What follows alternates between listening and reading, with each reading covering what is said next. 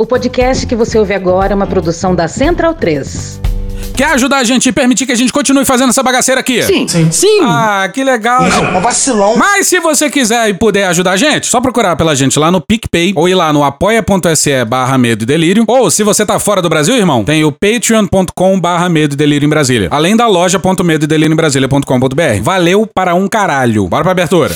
sobre a legalização do aborto. Segundo a Organização Mundial da Saúde, OMS, são 25 milhões de abortos inseguros por ano no mundo. Aborto existe. Ponto. Segundo a OMS, nos países em que há uma regulação, não significa estimular, significa regular, há 10% de procedimentos inseguros. Agora, olha que curioso. Nos países em que é proibido, esse índice de procedimento inseguro vai a 25%. E também é a quinta causa de morte materna. Ou seja, a política que simplesmente proíbe gera mais efeito morte do que efeito vida. O que o meu partido, por exemplo, defende. É um pastor defendendo aborto. Chato pra caralho. A política atual não reduz o número de abortos e criminaliza as mulheres. Na verdade, eu poderia inverter o raciocínio. O que o nosso partido quer é uma política de assistência e acolhimento. O que o PL quer é prender mulheres. O aborto existe. Agora, ele pode acontecer de forma insegura, clandestina, com mulheres isoladas, inclusive numa sociedade machista e sem poder recorrer a um sistema porque é crime. Ao invés de oferecer cadeia, eu quero oferecer escuta e diálogo e uma rede de assistência e de saúde, porque na prática estão morrendo. E sobre a questão de drogas, olha que curioso. Segundo dados do Escritório das Nações Unidas sobre Drogas e Crime, 13% do número total de pessoas que usam drogas ilícitas sofrem transtornos associados ao uso de drogas. Desenvolvem o uso abusivo. Sabe qual a conclusão que eu chego no meu país? Olha que curioso. Saúde não tem a ver com vida? Promoção de vida, defesa da vida? Morre mais gente hoje na política de combate à droga do que pelo uso abusivo da droga. Se a ideia é defender a vida, a política está errada. Tem mais gente morrendo de bala na cara do que de overdose. Isso significa romantizar a overdose? Não. Tem que ter tratamento. O debate é válido, porque a política atual gera efeito morte e não cuida de forma efetiva dos casos abusivos. Exatamente isso.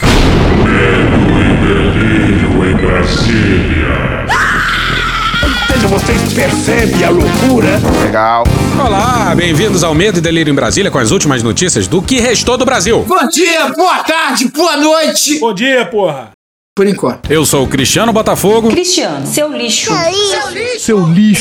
Seu lixo. Seu lixo. Lixo. Lixo. E Cristiano. Aquele verme maldito. E o Medo e Delírio em Brasília Aquele podcast. Medo e delírio em Brasília. Medo e delírio, um beijo pra eles, né? Porra, seu medo e delírio em Brasília, pô. Eu não ouço medo e delírio. é escrito por Pedro Daltro. Abraço, Dal. Pedro Dalton. E um beijo pro Pedro Daltro. Beijo da Pedro Daltro. Pedro Daltro. Pedro Dalton. Pedro Daltro. Pedro Um Daltro. beijo pro Pedro Daltro. Esse é o episódio dias 283 e 284. Ah, é? Foda-se. Bora passar pano? Não. Tá, mas bora tentar passar um pouquinho menos de raiva?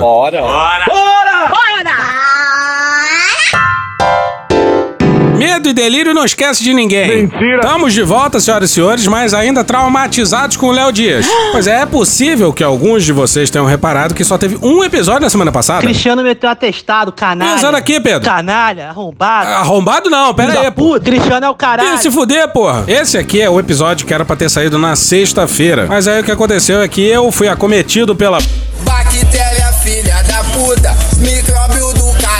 E me fudi. Mas já tô melhorando e agora já dá pra gravar, apesar dessa voz de merda aqui, né? Uma merda. Queria muitíssimo agradecer a todos que desejaram melhoras. Muito obrigado. Zé, no último episódio a gente disse que por culpa do Léo Dias, um bando de coisa caiu aqui, inclusive críticas ao Haddad. Ora, ora, ora, ora. Pois é, caiu daquele episódio, está caindo desse episódio também. Mas a verdade é que o Paulo Guedes Atenção, Paulo Guedes. deve estar desgraçado da cabeça, hein? Filmes de homem é foda. Mas vamos seguir porque hoje é dia de criticar outro ministro do Lula. Vocês são chatos pra caralho, hein? A gente já elogiou o Dino pelas bandas de cá. E o rapaz é digno de muito elogio. sou povo desse rapaz? Por exemplo, no dia 8 ele era um dos poucos peitando o general. Mas agora a gente vai fazer uma criticazinha. Com tranquilidade. O noticiário das últimas semanas dá conta de que o Dino é o grande favorito ao STF. E isso poderia ter a ver com a eleição de 2026. Existe a hipótese de que isso seja uma forma do PT tirar o Dino da equação sucessória. E o mais esquisito é que o Dino acabou confirmando isso. Estrategicamente Bora pra matéria da Jennifer Goulart e da Alice Cravo no Globo no dia 30. Abre aspas, se um dia talvez eu fosse para o Supremo e pensasse em retornar à política, haveria uma premissa de que eu usaria a toga para ganhar popularidade. Isso eu não farei, ou faria, jamais. Seria uma decisão definitiva, ou será, sei lá. Pô, pera aí. O Dino seria um bom nome pro STF? Com certeza seria, mas não na vaga de uma mulher, porra. Da hora essa discussão, cara. Tem que ser falado. Pois é, Defante, obrigado. Não na vaga de uma das duas mulheres de uma corte de 11. De uma corte que quase não tem mulheres na sua história. Não numa corte cuja maioria absolutamente desproporcional é de homens brancos. Não numa corte que não colabora nem um pouco, podendo colaborar com a questão da representatividade. Porra, caralho, porra. Pois é, mas tem um outro colega que resolveu também abusar um pouco da indiscrição. O número 2 do Dino, o Risonho Capelli, que é o que parece estar em campanha aberta para suceder o Dino no Ministério da Justiça. Deve ter algo muito estranho acontecendo no Ministério da Justiça. Pois é, e meio a essas disputas. O Rio simboliza o fracasso estrondoroso dessa insana política de segurança pública. Então vamos com ela. A gente tá fudido. Cecília Oliveira, do Instituto Fogo Cruzado, em sua própria voz, lendo seu próprio artigo, publicado no Intercept no dia 10. Dias após o Ministério da Justiça anunciar o Programa Nacional de Enfrentamento às Organizações Criminosas. E note-se aqui que a palavra programa tá entre aspas. E dar autorização para ações específicas de segurança pública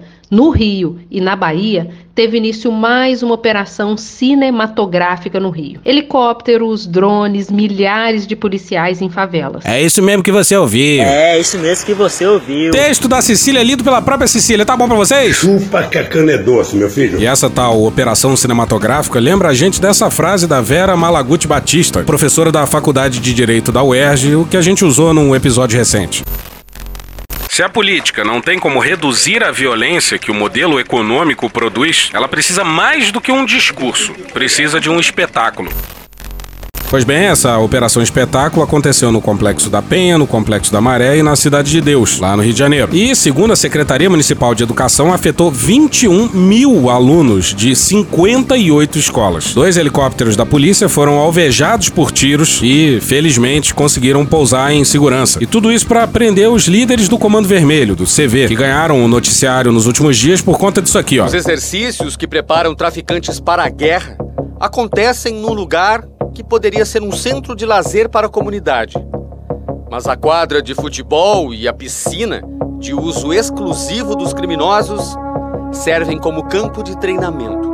E o mais grave, ficam ao lado de uma creche e de cinco escolas. Por conta disso aí e por conta da brutal execução dos médicos na praia da Barra da Tijuca lá no Rio. Os assassinos eram aliados e usavam armas dadas pelo CV. Ah, e nenhum líder do CV foi preso. Uma bosta. Volta pra Sicília. Já são dias e dias da mega operação e o grande saldo até agora foi a prisão de um policial militar da Ativa, detido fazendo escolta de um carregamento de 100 quilos de cocaína. Polícia maluco, polícia assaltante, aqui tem a porra toda, meu irmão. Pois é, policial escoltando carregamento de droga. Tem uma enorme simbiose entre bandidos e policiais. Coisa do Rio de Janeiro. E que visual, hein? São Paulo não tem isso. Isso me lembrou três coisas. Um, a entrevista do Hélio Luz, ex-deputado estadual e ex-chefe de polícia no Rio, que disse que, abre aspas, sem pagar a polícia, não se pratica crime no Rio de Janeiro.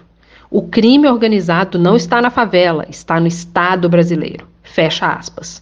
2. As pesquisas de José Cláudio Alves, que dizem que o poder paralelo não existe, pois é o Estado. E três, também que as políticas de segurança no campo da esquerda diferem pouco ou nada das de direita. E se você falar isso, ainda leva pedrada. Um saco. Pois é, teve dirigente importante do PT sugerindo prisão perpétua. Abre aspas. Precisamos entender que operações como essa representam enxugar gelo. Fecha aspas. Quem disse isso foi o Major Blas, então porta-voz da Polícia Militar do Rio, sobre uma operação na Rocinha em que a munição da polícia acabou após horas e horas de tiroteio. Isso em 2022. É como se fosse enxugar gelo, e nesse enxugar gelo é que as pessoas acabam não morrendo afogadas. Ouve o que você tá falando? Esse último aí é o Daniel Silveira. Mas a citação lá da Sicília foi do ex-porta-voz da Polícia Militar do Rio de Janeiro. E hein? ele não está errado. Apenas 1,7% das operações policiais realizadas no Grande Rio entre 2007 e 2020 podem ser consideradas eficientes em relação a seus objetivos e consequências. É o que apontou uma pesquisa do Grupo de Estudos de Novos Ilegalismos, o GENI, da UF, que analisou 11.323 operações feitas pelas forças de segurança nesse período. Vocês ouviram, né, o que ela falou? Apenas 1,7% das operações policiais realizadas no Grande Rio entre 2007 e 2020 podem ser consideradas eficientes. Apenas 1,7, 1,7, 1,7, 1,7. Caralho! Mas aí fica a pergunta, né? Dada essa incrível taxa de acerto, será que talvez não seja uma insanidade ficar tentando repetir essa mesma fórmula durante décadas, porra? Porra, caralho, porra. Mas então, por que que a gente persiste no erro? O Major Blas disse também que, apesar de enxugarmos gelo, abre aspas, é fundamental que tenhamos alguém para enxugar esse gelo, porque senão a sociedade vai morrer afogada. Aham, ó o Daniel Silveira aí, ó. É como se fosse enxugar gelo e nesse enxugar gelo é que as pessoas acabam não morrendo afogadas. Que nos leva de novo ao Hélio Luz. A polícia foi feita para fazer segurança de Estado e segurança da elite. Eu faço política de repressão, entende? Em benefício do Estado, para proteção do Estado, tranquilamente. Mantenha a favela sob controle. Isso é desesperador, porque esse gelo custou a vida de 12 crianças e também 109 agentes públicos de segurança nos últimos cinco anos, como mostram dados do Instituto Fogo Cruzado. E isso só na região metropolitana do Rio.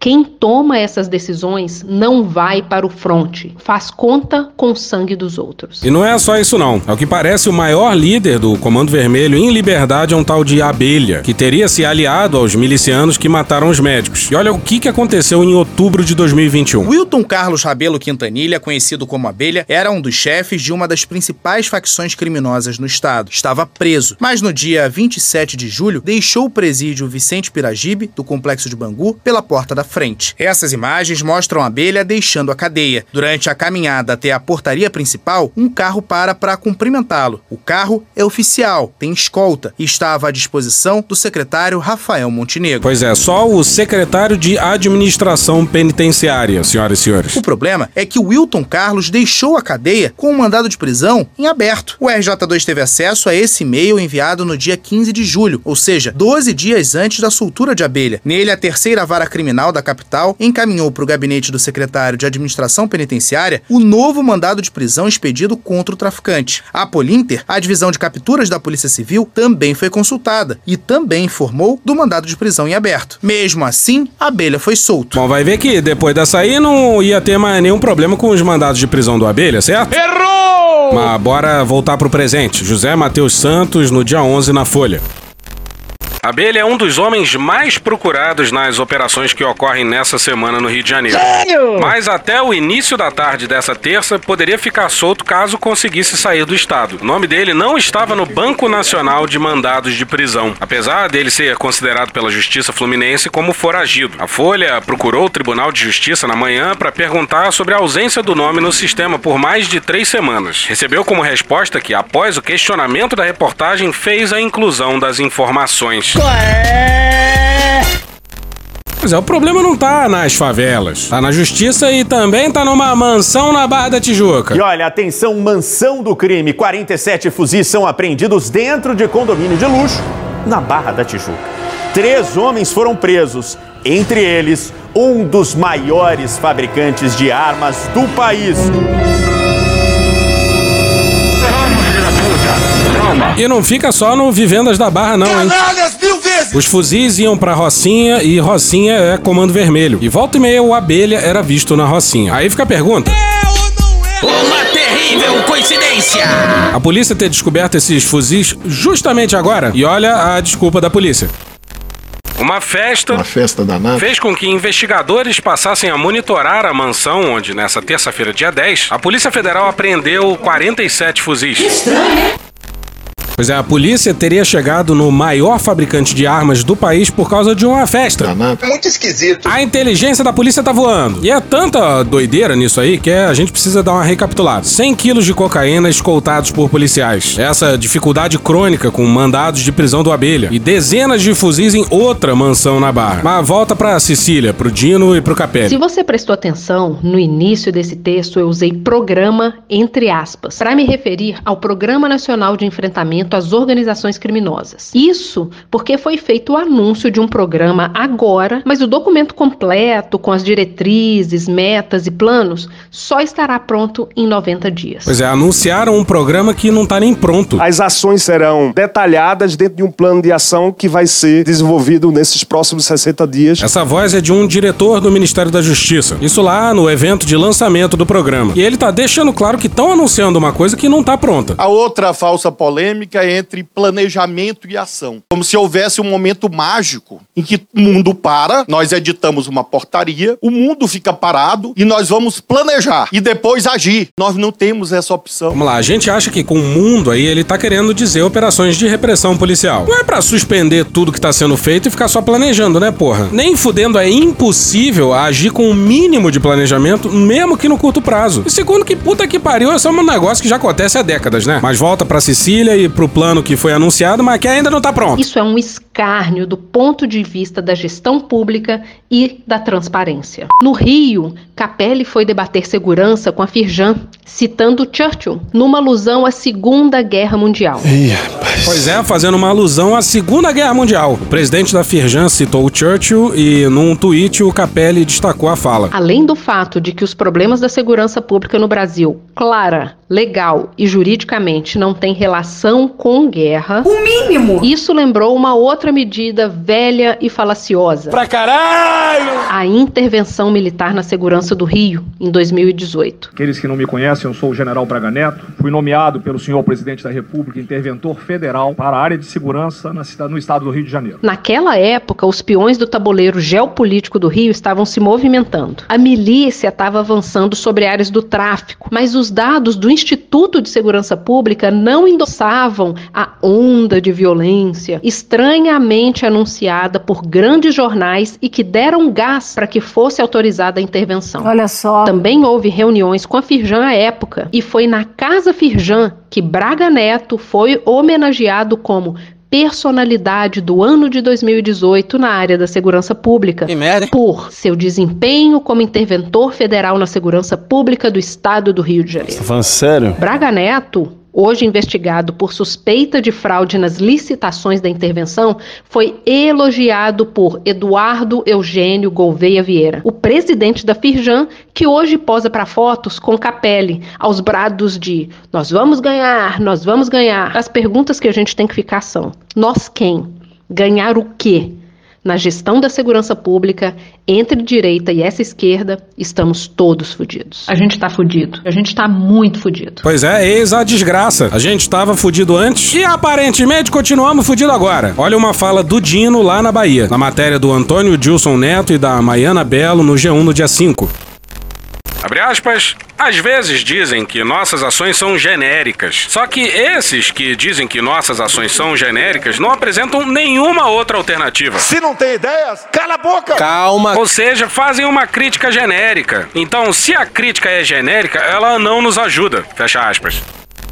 Pois é, é uma falácia, né? Porque não falta alternativa. Tem estudo e ideia pra caralho por aí. E não é a função de crítico ficar dando coisa mastigada. Ele parece dizer isso como se a loucura atual fosse algo inevitável. E isso enquanto o Capelli tinha mandado aquela não se combate o crime com rosas, mas com fuzil. A outra contradição, finalmente, falsa, é entre inteligência e força. Quando o uso da força, infelizmente, se revela ineficaz, vem essa palavrinha mágica, inteligência. Inteligência é inteligência, inteligência, inteligência, Como se fosse uma espécie de santo grau. Ele disse isso mesmo? Pedra filosofal. Que fosse resolver todos os problemas. Eu pergunto às senhoras e os senhores, e não é uma pergunta retórica, é um convite à nossa própria reflexão, à equipe do Ministério da Justiça que aqui está, senhores secretários estaduais de segurança. Nós temos como fazer segurança apenas sabendo o que está acontecendo? Fode, porra! Ninguém disse isso. Ninguém acha que inteligência é mágica. Ninguém acha que inteligência resolve tudo. Que não dá para continuar sem inteligência, com taxas tipo de 1,7% de elucidação, por exemplo. Isso é espantalho retórico. E a gente fecha esse tópico com o Luiz Eduardo Soares, que em agosto escreveu uma carta aberta pro Dino e que deve atualmente estar desgraçado da cabeça com as falas do ministro da Justiça. Nessa longa carta, o Luiz Eduardo Soares aponta os problemas da segurança pública e como o problema está nas instituições, não nas favelas.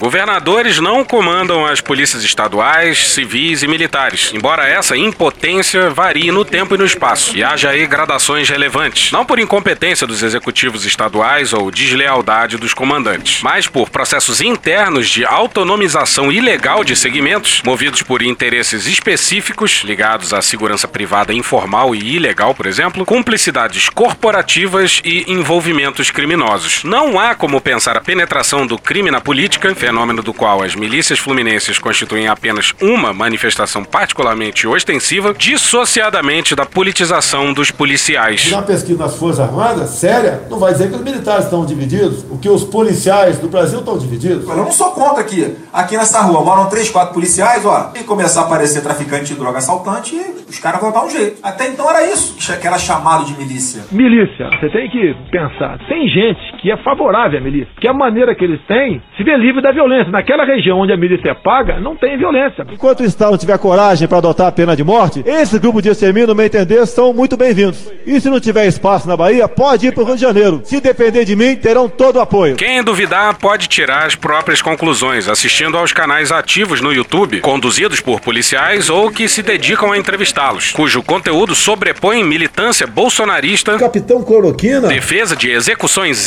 extrajudiciais esse grupo de extermínio, no meu entender, são muito bem-vindos. e da prática de tortura, Eu sou favorável à tortura, tu sabe disso. agressões assintosas ao Supremo Tribunal Federal e reiterada sustentação de autonomia inconstitucional das polícias. Autonomia que interpreto como a formação de um enclave institucional refratário à autoridade política civil republicana. E sempre lembrando que as agressões ao STF acontecem até em coletiva pós-chacina. A dificuldade do STF em impor obediência às suas decisões no âmbito da ADPF 635 demonstra a exaustão a tese aqui exposta. Por força de algumas decisões e de algum ativismo judicial que se vê hoje muito latente na discussão social, a gente foi de alguma forma impedido ou minimamente dificultada a atuação da polícia em algumas, em algumas localidades. Pessoas que pensam dessa forma, eu repito e insisto, ou estão mal intencionadas ou estão mal informadas. Finalmente, mas absolutamente crucial, é necessário focalizar com um senso de urgência o sistema penitenciário. A lei de execuções penais, não raro, é descumprida. Descumprir a lei é crime. Este permanece impune e não corrigido. As consequências são trágicas, não apenas pelas violações aos direitos elementares que o descumprimento implica, mas também porque reside no descontrole das unidades prisionais o fortalecimento de facções criminosas, sua liberdade de ação fora dos presídios e o impulso para suas manifestações sangrentas. Assim nasceu o PCC em 1992, e essa foi a origem dos ataques recentes no Rio Grande do Norte. Não há como conter a criminalidade sem respeitar a lei no sistema penitenciário. E dia desses saiu notícia dando conta que o BNDES do Mercadante, daqueles civis que os malditos milicos adoram, entrou como parceiro do Eduardo Leite para viabilizar privatização de presídio. Caralho, Marquinho. Puxa daí, Cecília. Então, assim, a gente tá fudido. Estamos torcendo muito para que Dino e Capelli não continuem só com políticas de enxugar gelo. E sim, claro, o problema da segurança pública é complexo pra caralho. É difícil, vai levar décadas. O ponto aqui sendo de que é preciso enfrentar isso de frente e parar de insistir numa mesma doideira que vem dando muito errado por décadas. Alô, Luiz Inácio! Alô. A gente tá puto, hein, Luiz Inácio? Tô nervosinho, tô, tô nervosinho. Mas vamos voltar pros últimos dias de 2022. A gente já falou disso daqui, a gente vai falar de novo porque é o suprassumo da covardia. Voltando pros últimos dias de dezembro de 2022. Na matéria do Pedro Venceslau na CNN no dia 6. 15 dias antes de deixar o governo, o presidente Jair Bolsonaro, do PL, Ah, o Centrão. orientou seus aliados a aprovarem a extinção da Comissão Especial de Mortos e Desaparecidos Políticos. Filho da puta! Órgão criado em 1995 e cuja função era investigar crimes praticados durante a ditadura militar. Aí, 15 dias depois, era pro Lula ter anunciado a recriação da comissão. Enquanto subia a rampa do palácio. Mas cá estamos, meados do décimo mês do governo e nada, senhoras e senhores, nadinha. Porra, caralho, porra. Familiares de mortos e desaparecidos no período da ditadura militar pressionam o governo federal a recriar oficialmente, no próximo dia 25, a Comissão Especial sobre Mortos e Desaparecidos Políticos, que foi encerrada por Jair Bolsonaro no final do seu governo. A data marca o assassinato do jornalista Vladimir Herzog nas instalações do DOI-CODE em São Paulo em 1975. Pois é, mas se o Múcio for comentar isso, capaz dele dizer que o Herzog se suicidou. Nós devemos às Forças Armadas que não queriam absolutamente golpe, estavam ao lado da Constituição, estavam ao lado do presidente da República, não houve absolutamente nada. Mano, corra, rapaz.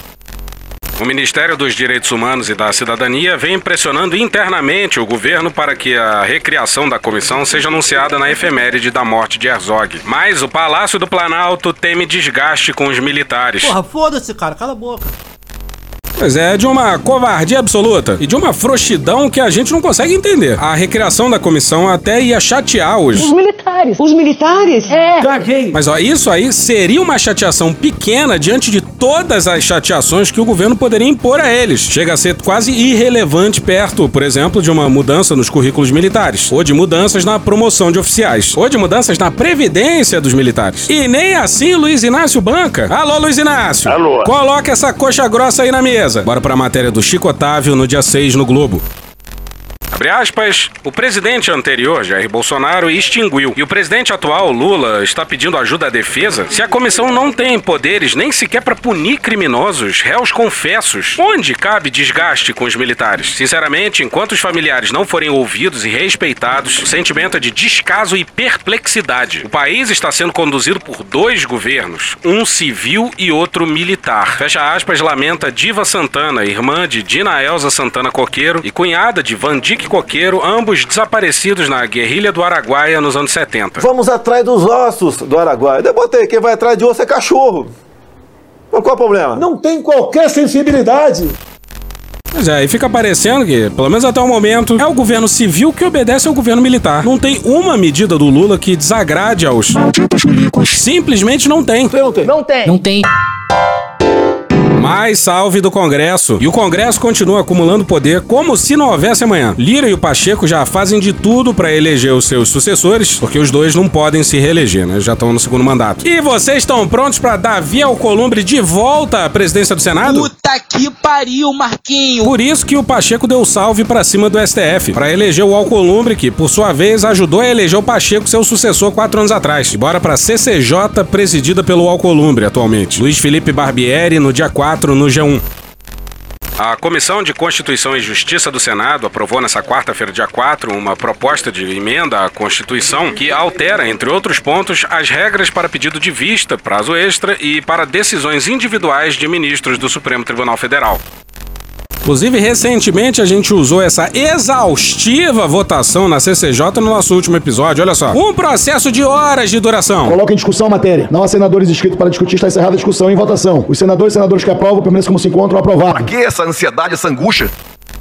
Em 2019, o plenário do Senado rejeitou uma PEC com o mesmo conteúdo. Canalhas! O projeto define que pedidos de vista em tribunais devem ser coletivos e limitados a seis meses, podendo ser renovado por mais três. Após o prazo, o processo seria incluído automaticamente na pauta de votações. A PEC também proíbe decisões monocráticas que tenham como efeito suspender leis ou atos normativos que atinjam a coletividade, suspender atos do presidente da República ou dos presidentes da Câmara, do Senado e do Congresso. Sai, sai, sai da minha frente. Sai, sai, sai da minha frente. Porra.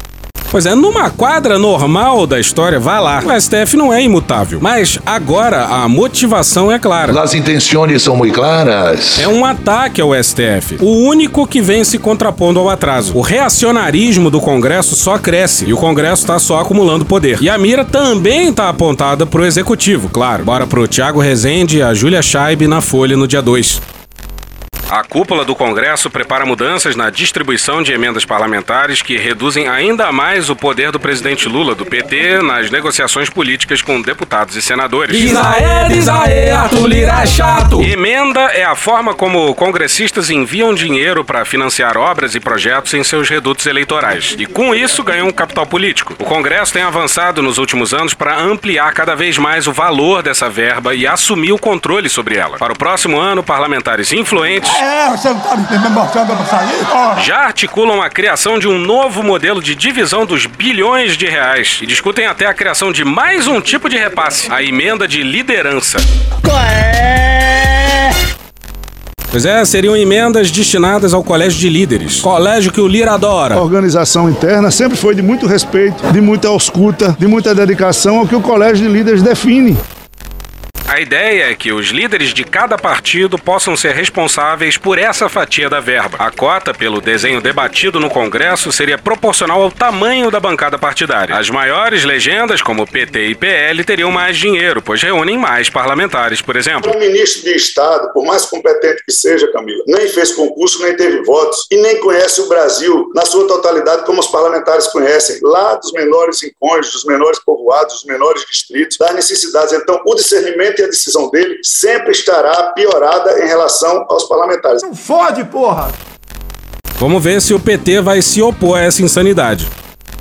Mas cardeais da Câmara e do Senado continuariam com uma parcela individual e maior que a do baixo clero. Congressistas, especialmente do Centrão, também querem impor a Lula um cronograma para que o governo libere o dinheiro das emendas para as obras e municípios escolhidos pelos parlamentares.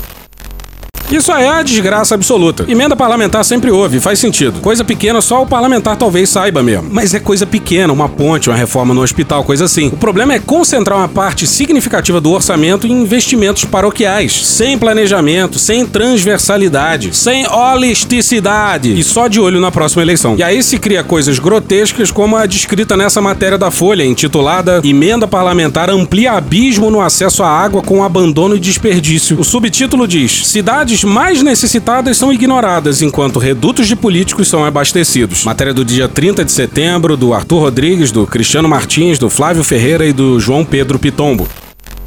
Logo que houve barulho de chuva no telhado da sua casa de taipa, no sertão de Alagoas, o agricultor Moacir Vieira Gomes, de 53 anos, corre para o quintal e espalha vasilhas dos mais diversos tamanhos para captar um pouco de água. Correria para amenizar a falta que faz uma caixa d'água ou uma cisterna em sua propriedade. Enquanto isso, no interior da Bahia, centenas de reservatórios estão estocados em um galpão da prefeitura de Campo Formoso, onde há casos de poços perfurados em terrenos privados e até de caixa d'água com logotipo do governo vendida em anúncios online. Um padrinho político faz a diferença. O senhor chamou o orçamento secreto, as RP9, que são as emendas de relator, de orçamento municipalista, fazendo uma defesa sobre a autonomia do Congresso em relação a essa fatia que está cada vez mais importante dentro do orçamento, já que a gente tem pouco dinheiro para investir no Brasil. Dentro desse nome que o senhor deu, de orçamento municipalista, eu queria saber o que o senhor responderia para um prefeito das milhares de cidades que não receberam um real desse, desse orçamento esse ano e no ano passado. Se milhares e milhares de cidades não receberam, com 600 parlamentares discutindo e votando e indicando, você imagine com um ministro só decidindo. Não mete essa.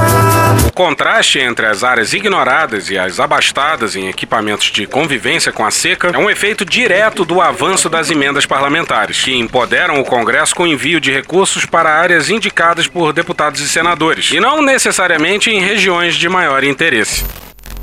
Dar mais poder para os parlamentares para destinar bilhões do orçamento é amplificar esse fenômeno aí. É a fórmula da insanidade. Antes, por mais que as tomadas de decisões pudessem ser politicamente influenciadas, ainda assim havia alguma racionalidade por trás dos investimentos. A decisão de quem vai ganhar uma cisterna ou caixa d'água tem como elemento central a definição do destino das emendas parlamentares, turbinadas nos últimos anos. O total de recursos empenhados com emendas saltou de 13,9 bilhões em 2019 para 26,3 bilhões entre janeiro e setembro de 2023. Levantamento da Folha mostra que a distribuição de reservatórios por meio de emendas ignorou locais listados como de alta prioridade e beneficiou áreas menos necessitadas. No ano eleitoral de 2022, de acordo com dados obtidos pela Lei de Acesso à Informação, somente 10% das unidades de reservatórios da Codevasf não foram feitas via emendas, ou seja, foram distribuídas diretamente sob definição do governo. Já o Programa Federal de Cisternas passou de 149 mil equipamentos instalados em 2014 para 5.946 no ano passado. Mas vamos voltar para o caso do Congresso tentando tirar poder do governo. Hoje não existe uma previsão de quando a emenda será autorizada e, historicamente, governos usam isso como moeda de troca em negociações com o Congresso. É comum haver um grande volume desses repasses às vésperas de votações de interesse do Palácio do Planalto. Auxiliares de Lula na articulação política dizem que esse calendário de liberação de emendas reduziria a margem de manobra para acordos em momentos decisivos no plenário da Câmara e do Senado. Pois é, aí o presidente seria meramente decorativo, quase um chanceler. Assuntos internos seriam resolvidos pelo Congresso e ponto final. Na prática, isso deixa deputados e senadores menos dependentes de diálogo e de uma boa relação com o governo. Em outras palavras, congressistas se sentiriam menos pressionados a votar de acordo com os desejos de Lula. Por outro lado, os presidentes da Câmara, Arthur Lira, do PP de Alagoas, e do Senado, Rodrigo Pacheco, do PSD de Minas, e os líderes partidários sairiam ainda mais empoderados nesse novo formato. Pois é, desse jeito aí, o Brasil. Tem tudo para não dar certo. E acabou essa desgraça. Tchau pra vocês aí. E hoje a gente fica por aqui. Esse episódio usou áudios de TV Câmara Distrital, UOL, SBT News, Intercept Brasil, Câmara dos Deputados, A Voz Trabalhadora, Esporte TV, Choque de Cultura, Gil Brother, Hermes e Renato, Casimiro, Galãs Feios, Juliano Cortinhas, Francisco Elombre, Desce a Letra, Canal Meio, Rafa Mon, Thaís Bilenque, Natuzaneri, Angu de Grilo, Samia Bonfim, Maria Rita, Xadrez Verbal, Mônica Debole, Breno Pires, Não Inviabilize, Alfredo Rolo, ICL Notícias, Globo News, Porta dos Fundos, História Pública, Estúdio CBN, Meteoro Brasil, Podcast Pauta Pública, Franciel Cruz, Professor Pasquale, Carla Bora, Bonitinha Mais Ordinária, MC Raiban, Falha de Cobertura, TV Justiça, Coisa Nossa, Cecília Oliveira, EJN, G1, Rede Globo, Fantástico, Cara do Engarrafamento da Brasil, Jovem Pan, Gaveta, Metrópolis, Notícias de uma Guerra Particular, RJTV, Domingão do Faustão, TV Band Rio, Brasil Urgente Rio, Furacão 2000, Cine Trash, Magari Lorde, Rádio Bandeirantes, Ministério da Justiça e Segurança Pública, Jut Jut, Leandro Rassum, Jornal Globo, Papo de Política, Sam Puncher, TV Folha, Band Jornalismo, Pânico, TV Brasil, Opaí, ó, Desmascarando, Ludmilla, Anitta e Snoop Dogg, Poder 360, Grupo Revelação, Bahia Cast, TV Senado, TV 247, Itatiaia, Notas Taquigráficas do Senado, TV Câmara, TV Quase, Guilherme Boulos, Jornal Globo, Israel e Rodolfo, Conversa com Bial, Podcast, Flip, Drauzio Varela, Inteligência Limitada, hoje tem Greg News, MTV e The Office. Thank you! Se quiser e puder, pinga um lá pra gente no PicPay ou no apoia.se barra medo e delírio. Porra, doação ao caralho, porra. Não tem nem dinheiro pra me comprar um jogo de videogame, moro, cara? Assina o nosso feed no seu agregador de podcast favorito e dá uma olhada nas nossas redes sociais. E também no loja.medoedelirioembrasilha.com.br. Eu sou Cristiano Botafogo, o Medo e Delírio em Brasília é escrito por Pedro Daltro e um grande abraço. Bora passar pano? Não. Mas bora passar menos raiva? Bora. Me permite uma parte? Não lhe dou a parte. E eu não dou a parte pra esse sujeito aí, não. Atacar a democracia não dá mais ibope. Vamos falar, vamos fechar o Congresso, vamos dar um golpe. Não, vamos ser os grandes defensores da democracia, da liberdade. Não por outra coisa, se passou a defender a liberdade sem limites, liberdade de se fazer o que quiser. E vamos atacar um instrumento que garante a democracia, as eleições. Não vamos atacar a eleição, não vamos falar que não pode ter eleição, porque isso pega mal. Vamos falar que nós não somos democratas. Vamos dizer que as eleições são fraudadas, que o instrumento do escrutínio popular, que é o voto, é fraudado. Acabou? Não. Impressionante, eu saí da presidência, veio maconha, aborto, propriedade privada, marco temporal, impressionante. Tomar no cu, cara. Alvorada é minha casa, né? Foi minha casa enquanto eu era presidente. O atual mandatário faz live lá. Uma diferença enorme, né? Ele fala pros passarinhos, eu falo para multidões. Engraçadão você, hein? No Rio de Janeiro, assim como o Brasil todo, é, a criminalidade tem crescendo. Porque o atual governo, em especial, tem uma proximidade muito grande é, com a bandidagem. Você pode ver, por ocasião das eleições, o único local que ele foi aplaudido foi nos presídios. Puta que pariu, Marquinho! Ele frequentava, frequentou locais perigosos do Rio de Janeiro, completamente desprotegido. De novo. De novo, caralho! O atual ministro da Justiça também, realmente é um homem de muita coragem, né? Pelo tamanho que ele tem, pelo volume corporal que ele tem. Não tem graça, cara. Entrar em regiões lá conflagradas pelo tráfico, é, sem qualquer proteção do Estado. Isso comprova. Não. Não. Não. Não. Não. É óbvio que não. Claramente, a proximidade da esquerda do Brasil com o que há de errado aqui em nosso país. Vai tomar no cu, bicho. Acabou? Não. Fica aí um beijo pra Flávia Oliveira e pra Isabela Reis. Tamo junto. Aviso sanitário. A Covid tá aumentando, hein? Então, Ué, eu assim, achei que já tinha quem não tomou. Não, tá de novo. Já aumentou, todo mundo já teve. Quem não tomou bivalente, por favor, tome. Quem não está com ciclo vacinal completo, próprio, das crianças, dos adolescentes, providencie isso, porque diminui dano. A gente está sem medo e delírio em Brasília, porque o Cristiano Botafogo está com Covid. Dun, dun, dun, dun. Isso não é um problema pra mim, porque eu não ouço medo e delírio.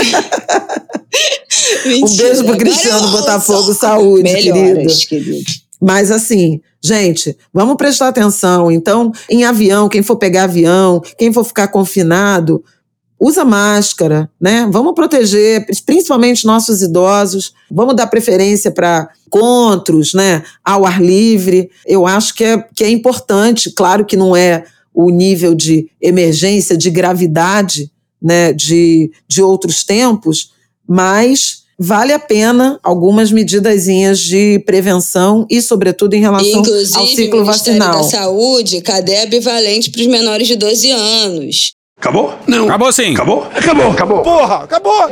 Beijinho, sigamos com muito amor e poesia. Ouve a voz do seu períneo. A boca é um ânus da face. Varanda do pum. Lexotan não se toma na veia. Essa porra é maconha? Quando você é jovem, qualquer pessoa que tem um baseado vira seu amigo. O Bolsonaro sendo atropelado. Tô de acordo. Fazer as pessoas passarem fome. É isso. Cenoura, cenoura. Mais ou menos isso. Que porra é essa aqui? É maconha essa porra? Quem fuma 200 baseados? Muita gente. Muita, mas muita gente. Muita gente. Muita gente. Muita gente. Muita gente. Muita gente. Muita gente. Conversa de bêbado. Algum delírio. Presunto Parma, vamos lembrar, não é qualquer presunto. Não é proibido no Brasil transar. Nem todo mundo reage bem a um eletrochoque, né? Antigamente as pessoas ainda coçavam a virilha, hoje nem isso coça mais. Pegue sua Toyota, empurre dentro do seu cu. Um opalão, um chevette, um gol bolinha. Vai deixar eles mijarem em cima de você? Lixo. Arrombado. Vai entrar o grosso. O grosso chegou! Ai, que dor no meu pau. Eu sou especialista em pau. É a piroca. Ela é bastante extensa. Veja a gramatura. Também entra, também entra. Cadê os machos? Eles têm um pênis. Há controvérsias. Contém ovos. Não esqueça de lavar os testículos, a virilha e o ânus. 95% da população mundial faz errado a limpeza do ânus. Anos. Os galináceos têm pênis. Tem graça esse final? Não, né? Desculpa. Desculpe. Desculpe. Desculpe. Desculpa. Desculpe.